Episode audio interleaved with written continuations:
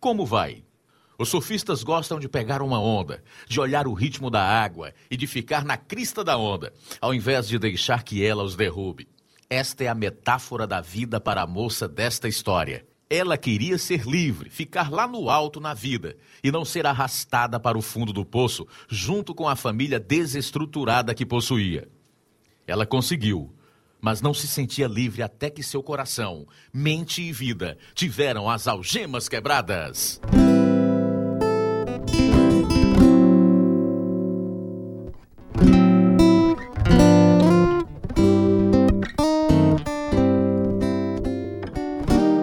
É a sua vez de abrir seu presente, mamãe. Dado por seu pai?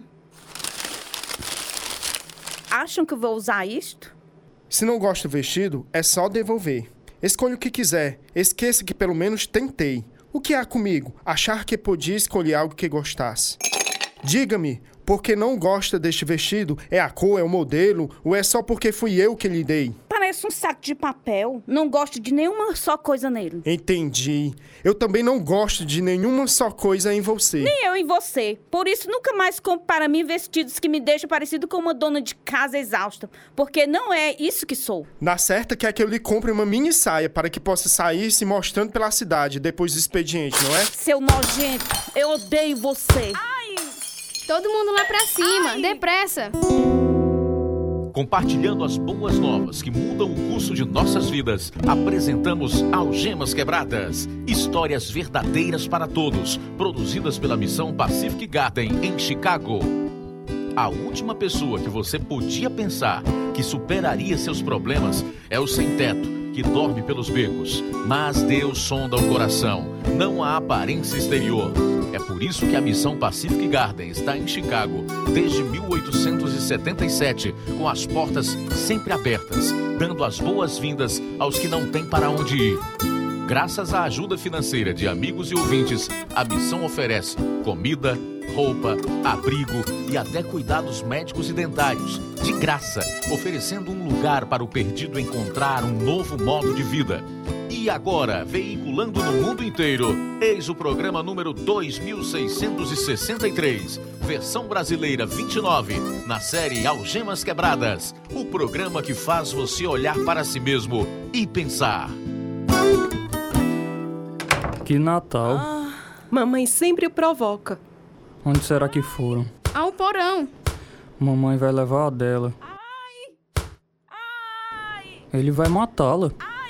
Vou pegar o taco de beisebol, não saiam daqui. Queria que essa confusão acabasse. Eles não vão mudar nunca. Mamãe, sai dessa casa agora. Solte a mamãe, já bateu nela, chega. Solte-a, papai.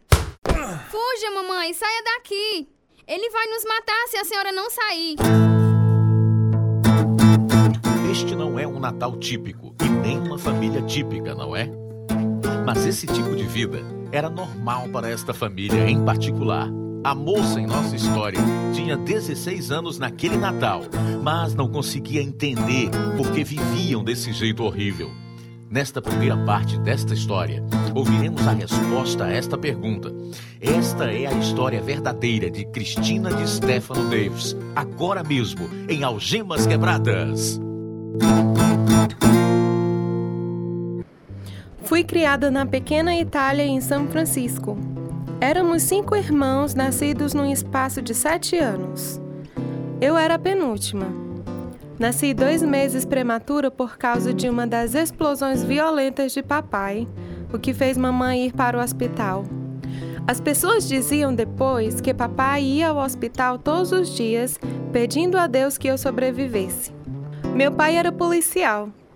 Eu era a preferida dele e sempre me acudia quando eu me machucava ou quando mamãe abusava de mim. Minha mãe não se importava comigo nem com nenhuma de nós. Minha irmã mais velha, Laura, era quem cuidava realmente de nós. Ela tentava fazer com que tudo fosse melhor para nós. Minha mãe parecia me odiar. Sua delinquentezinha, matando aula e tentando encobrir o que fez. Bem, eu descobri tudo. Ai, mamãe, pare! Vá para o banheiro. Vou dar um jeito bem bom em você.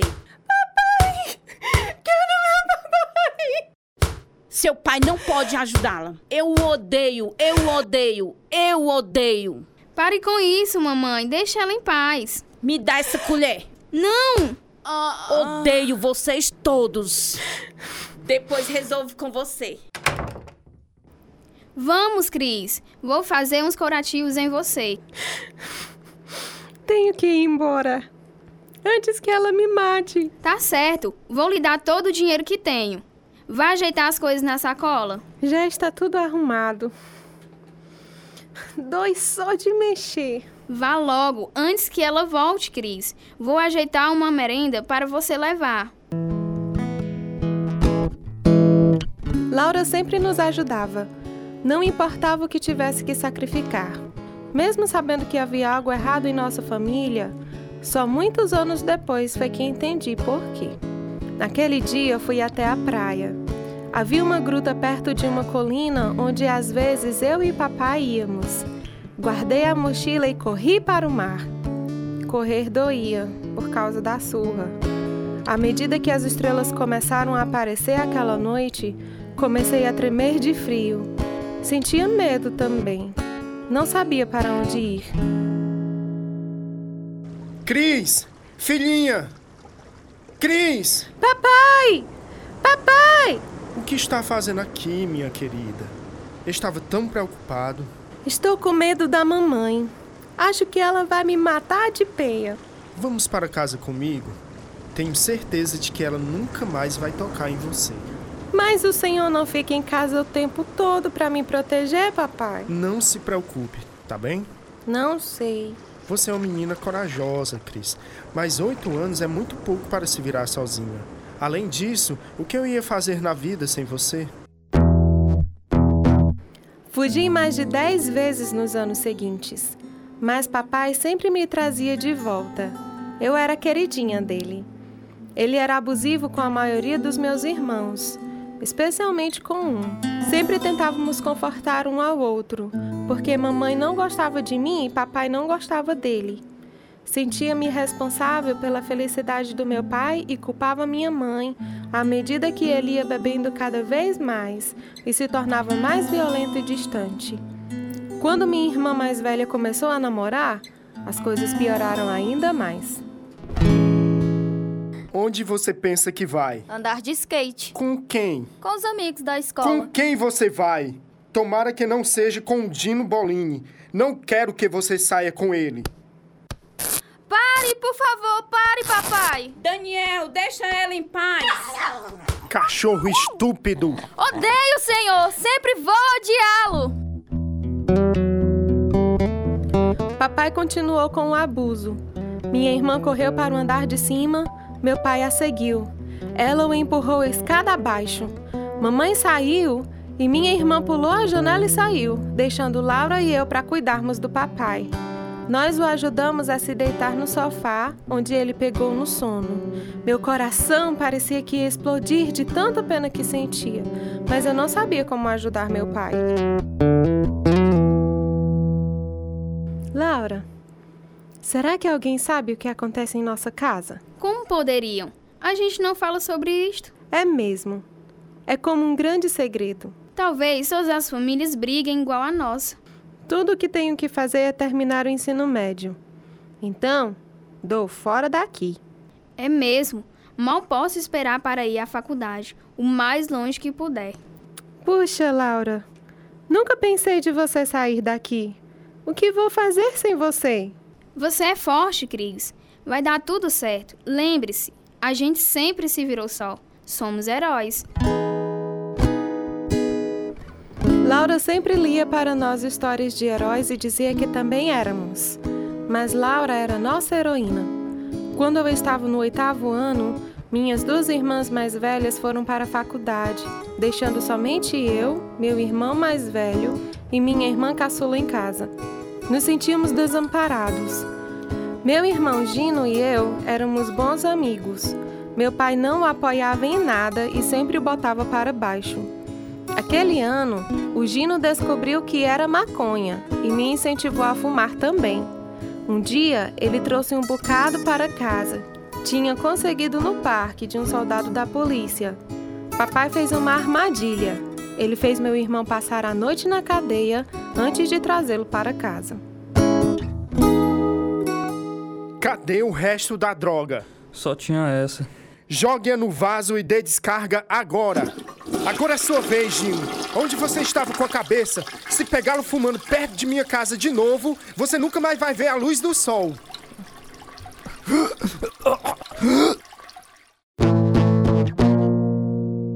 Pensei que ele ia matá-lo, Gino. Segurando sua cabeça dentro do vaso daquele jeito. Ele nem tentou falar comigo. Não desista, Gino. Se a gente desistir, não vai chegar a lugar nenhum. Temos que seguir em frente. É tarde demais. A vida inteira papai vem dizendo que não vale nada. Mamãe diz que você não vale nada. Olha para nós dois. Somos nada. Isso mesmo, Gino. Acertou em cheio. Eles dizem que não valemos nada. Mas isso é verdade? Olhe para eles. Os dois aqui não valem nada. Com certeza. Valemos muita coisa, mesmo que não enxerguem. Temos só que descobrir em que somos bons. Papai deu fim a nosso cachorro aquela noite e Gino jurou que nunca mais falaria com ele de novo. Tornei-me independente depois que minhas irmãs saíram de casa. Praticava todos os tipos de esportes, mas surfar era meu primeiro amor. Pegar onda me dava um sentimento de liberdade. Nunca fui boa nos estudos e sempre me metia em brigas. Quando fiz 16 anos, minhas irmãs vieram passar o Natal em casa. Todo mundo tentava se dar bem. Laura e eu fomos fazer compras com papai. Ele comprou um vestido marrom para a mamãe, que não era bonito. Chegou a noite de Natal e houve a briga horrível por causa do vestido.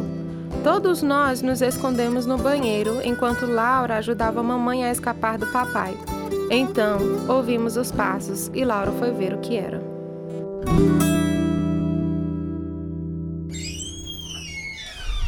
É o papai. Ele entrou no quarto e pegou o revólver. Ele estava colocando balas quando corri para cá. Todo mundo se deite no chão e não se mexam. Não façam barulho nenhum. Ele não pode saber que estamos aqui. Fala embaixo. Não façam barulho. Vocês têm que ficar quietos, senão ele vem pra cá. Vai dar tudo certo. Tenho que chamar a polícia. Deixem a porta fechada e não abra de jeito nenhum, a não ser que saiba quem sou eu. Laura chamou a polícia, mas deixou o telefone cair quando ouviu papai se aproximando. Assim que ela entrou no banheiro, ouvimos um tiro e depois outro. Ficamos lá, deitados no chão, pensando se papai ia nos matar. Quando a polícia chegou, nos encontrou escondidos no banheiro. Mamãe e papai tinham saído. A casa estava uma bagunça. Tivemos que limpar tudo. Vários dias depois, papai chegou escoltado pela polícia para pegar as roupas. Ele chorou e me beijou quando se despediu, sumindo da minha vida. A semana seguinte, mamãe chegou em casa cheia de manchas roxas e um corte enorme no supercílio. Todo mundo na família da mãe nos avisou para ficarmos longe do papai, mas ele escreveu pedindo para eu ir morar com ele. Fiquei num dilema. Tinha medo dele, mas tinha medo que afundasse sem mim. Corri para o mar. Lá encontrei um amigo que tinha câncer. Surfamos até o pôr do sol. Depois nos sentamos na praia e conversamos. Ter câncer pode ser realmente deprimente, mas estava pensando no que você disse, Cristina, sobre pegar onda. Como você tem que ir atrás dela e não deixar que quebre sobre você. Ou você vigia e escolhe pegá-la, ou ela vem e te arrasta para longe. A vida é a mesma coisa. É o único jeito da gente não afundar. O médico disse que tenho que começar a fazer quimioterapia logo. Que chato! Por isso tenho que vigiar e não deixar que as ondas me derrubem. É a mesma coisa comigo. Minha família inteira abandonou o navio, entende? Se eu quiser chegar à praia, tenho que nadar sozinha. Então decidiu não ir morar com seu pai? É, sei que não posso ajudá-lo mais. Durante os dois últimos anos do ensino médio, não vi muito meu pai. Embora telefonasse para ele de vez em quando. Mais do que nunca estava só, sem horário para chegar em casa, sem regras. Faltava às aulas tanto quanto possível. Três meses antes da formatura, fui expulsa e mandada a um conselheiro. Sente-se, Cristina. Pra que quer falar comigo? Sei que você era muito amiga do Enzo. O câncer se espalhou rapidamente esses últimos meses. Ele teve complicações e morreu esta madrugada. Ele não podia ter morrido. Isso não pode ser verdade. Sinto muito, Cristina. Tenho que ir. Escute, você precisa conversar comigo. Tem alguém que a ajude? Ajudar em quê? Com a vida, a escola, com o que vai fazer no próximo ano? Posso cuidar de mim. Já estou acostumada. Quero vê-la cedo de manhã, na segunda. A gente vai dar um jeito para você conseguir seu diploma. Eu quero que peça a cada um de seus professores um trabalho que faça você receber uma nota para se formar. Se concordar e cumprir todos os requerimentos, vai receber seu diploma. Não sei se vai dar para eu passar. Sinto que você é capaz de fazer muito mais do que pensa. Ok. Vou tentar. Mais um requerimento. Vai ter que concordar de ir à faculdade assim que o ano começar. Faculdade? Tá brincando? Este mapa mostra todas as faculdades da Califórnia. Escolha uma. Passei os três meses seguintes trabalhando, a fim de cumprir os requerimentos. Me formei, mantive minha parte da barganha e fui para a faculdade no Monte Shasta, sem dizer nada a papai. Para minha surpresa, amei a faculdade. Arranjei logo um emprego com a patrulha da turma do esqui e fiz novos amigos. Seis meses depois, soube que minha melhor amiga havia se suicidado. Voltei a São Francisco. A primeira pessoa que vi foi o Gino, meu irmão. Depois de almoçar, fomos à praia. Por que acha que ela fez isso, Cris? Porque a mãe dela era horrível. Tentei dizer a ela que não prestasse atenção ao ódio, mas ela não conseguia. Temos sorte, eu acho. Aprendemos a aguentar as coisas do nosso jeito. É, talvez. Falou com o papai? É, não. Desde que saiu de casa. Vai vê-lo enquanto está aqui? Provavelmente. Cada vez que ligo, ele chora. Sempre pergunta por você e pelos outros. E a mamãe? Vai ligar para ela? De jeito nenhum. Ela não tem o mínimo de interesse no que estou fazendo. Quando minha irmã Laura chegou em San Diego, fomos visitar nossos avós juntas. Depois, eu e ela tivemos um almoço desagradável com papai. Foi a primeira vez em três anos que ficamos juntos. Ele estava bem gordo e não parecia bem, e a imagem que tentou passar começou a assumir. É, tudo está dando certo para o seu pai. Fico feliz com isso. Sinto falta de meus filhos. Vocês são tudo o que eu tenho. Não aguento viver sozinho. Todos aqueles anos trabalhei em três lugares para sustentar minha família. Agora nada me resta. Ninguém quer falar comigo. Não sei por que ninguém quer falar comigo. Papai, Desculpe. Chega dessa, dessa choradeira. Quero saber como vai seu curso de enfermagem, Laura. Era sempre você quem cuidava de seus irmãos. Tiveram sorte em ter você. Obrigado por cuidar do meu bebê. meu coração ficou partido por causa do papai, mas eu já aprendera que podia me virar sem ninguém, nem mesmo ele. De volta à faculdade, fiz amizade com outra moça. Um dia na lanchonete, ela me deixou confusa com uma pergunta. Você sabe de que lado está? Sobre o que está falando? Simples. Está do lado de Deus ou de Satanás. Nunca pensei nisto antes. Acho que estou do lado de Deus. É exatamente aí onde o diabo quer que você esteja. Só achando, nunca tendo certeza. Se estivesse do lado de Deus, você saberia. do mesmo jeito que eu estou falando com você agora. Você saberia que ele anda ao seu lado e observa qualquer lugar onde você vai. Se quiser viver do lado de Deus, vai ter que segui-lo. Queria saber se eu estava do lado de Deus. Mas como? Desde criança imaginava uma balança do bem e do mal. A minha estava bem pesada no lado do mal, especialmente desde que não podia ajudar papai. Durante semanas fiquei pensando nisto. Então tentei ir a uma igreja da minha escolha, mas não era para mim. Minha amiga e eu passamos horas conversando sobre Deus. Os céus declaram a glória de Deus. Concorda, Cristina? Concordo. Mas o que quer dizer quando fala que tenho que seguir a Deus? Aonde ele vai? E como você sabe que estou seguindo ele? Leia a Bíblia. Ele lhe mostrará. Boa ideia. Nunca li a Bíblia? Por que não vai à igreja comigo no domingo? O pastor ensina a Bíblia e você vai aprender muito. A igrejinha dela era diferente da que eu tinha escolhido. Pequena, mas cheia de gente amiga. Todo mundo levava sua Bíblia, algo que nunca vira antes. Cantaram sobre o amor de Deus. Meus olhos se encheram de lágrimas. Grudei os ouvidos nas palavras do pastor e até tomei notas. Você já pensou alguma vez se Deus sabe quem é você? Já pensou alguma vez se ele se importa com o que lhe acontece? Bem, as respostas às perguntas que tiver sobre Deus se encontram na Bíblia. Por isso, abram comigo no Salmo 132.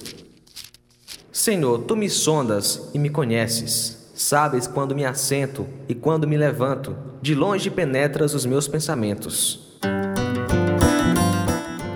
Fiquei boquiaberta com as palavras que o pastor leu aquele dia. Pensei comigo mesma: Deus existe. Ele sabe tudo sobre mim. Para onde poderei eu escapar do teu espírito? Para onde poderei fugir da tua presença? Como são preciosos para mim os teus pensamentos, ó Deus! Como é grande a soma deles! Após o culto, o pastor me deu uma Bíblia, a qual li vorazmente. No domingo seguinte, ele me falou sobre a necessidade de nascer de novo, do Espírito. E eu queria isto. Queria a chance de começar tudo de novo, de deixar para trás toda a infelicidade. Imaginem um grande abismo. Deus está de um lado, nós do outro, separados por causa dos nossos pecados.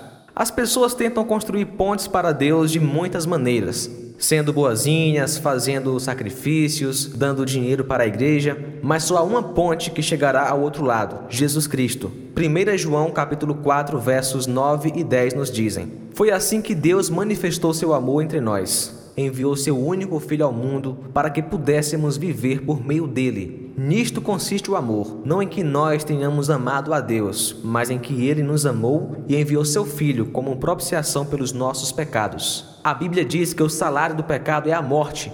Por isso, Jesus Cristo pagou este preço por nós. É por isso que ele pode dizer: Eu sou o caminho, a verdade e a vida. Ninguém vem ao Pai a não ser por mim. Ele fica na ponte, esperando para o deixar limpo, para que você chegue do outro lado. Estava chorando. Assim que o culto terminou, saí depressa da igreja e fui para casa. Ajoelhei-me Sabia que Jesus tinha morrido na cruz por mim. Obrigada, Deus, por responderes às minhas orações e me mostrar como viver do teu lado. Obrigada, Jesus, por morreres por mim. Obrigada por me mostrares o caminho. Por favor, perdoa todos os meus pecados. No dia 15 de fevereiro de 1979, nasci de novo. Deus ia me enchendo de sua presença e propósito. Meus amigos na igreja ficaram super alegres. Minha família ficou mangando de mim. Não precisava mais de drogas, porque o tumulto dentro de mim desaparecera. Quando o semestre acabou, eu e uma amiga viajamos pela Europa durante seis meses. Me matriculei numa faculdade bíblica perto de casa. Meu pai sofreu um ataque cardíaco. Somente Laura e os meus avós paternos vieram vê-lo. Todos os dias eu ia ao hospital. Então quer abrir um orfanato, é? Quero, papai.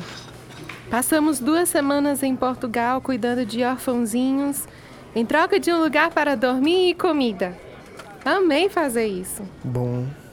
Como faz sua mãe, Cris? Não sei, papai. Acho que do mesmo jeito. Amei sua mãe. Dei a ela tudo o que quis. Morávamos numa casa grande. Sua mãe tinha um montão de roupas e vocês também.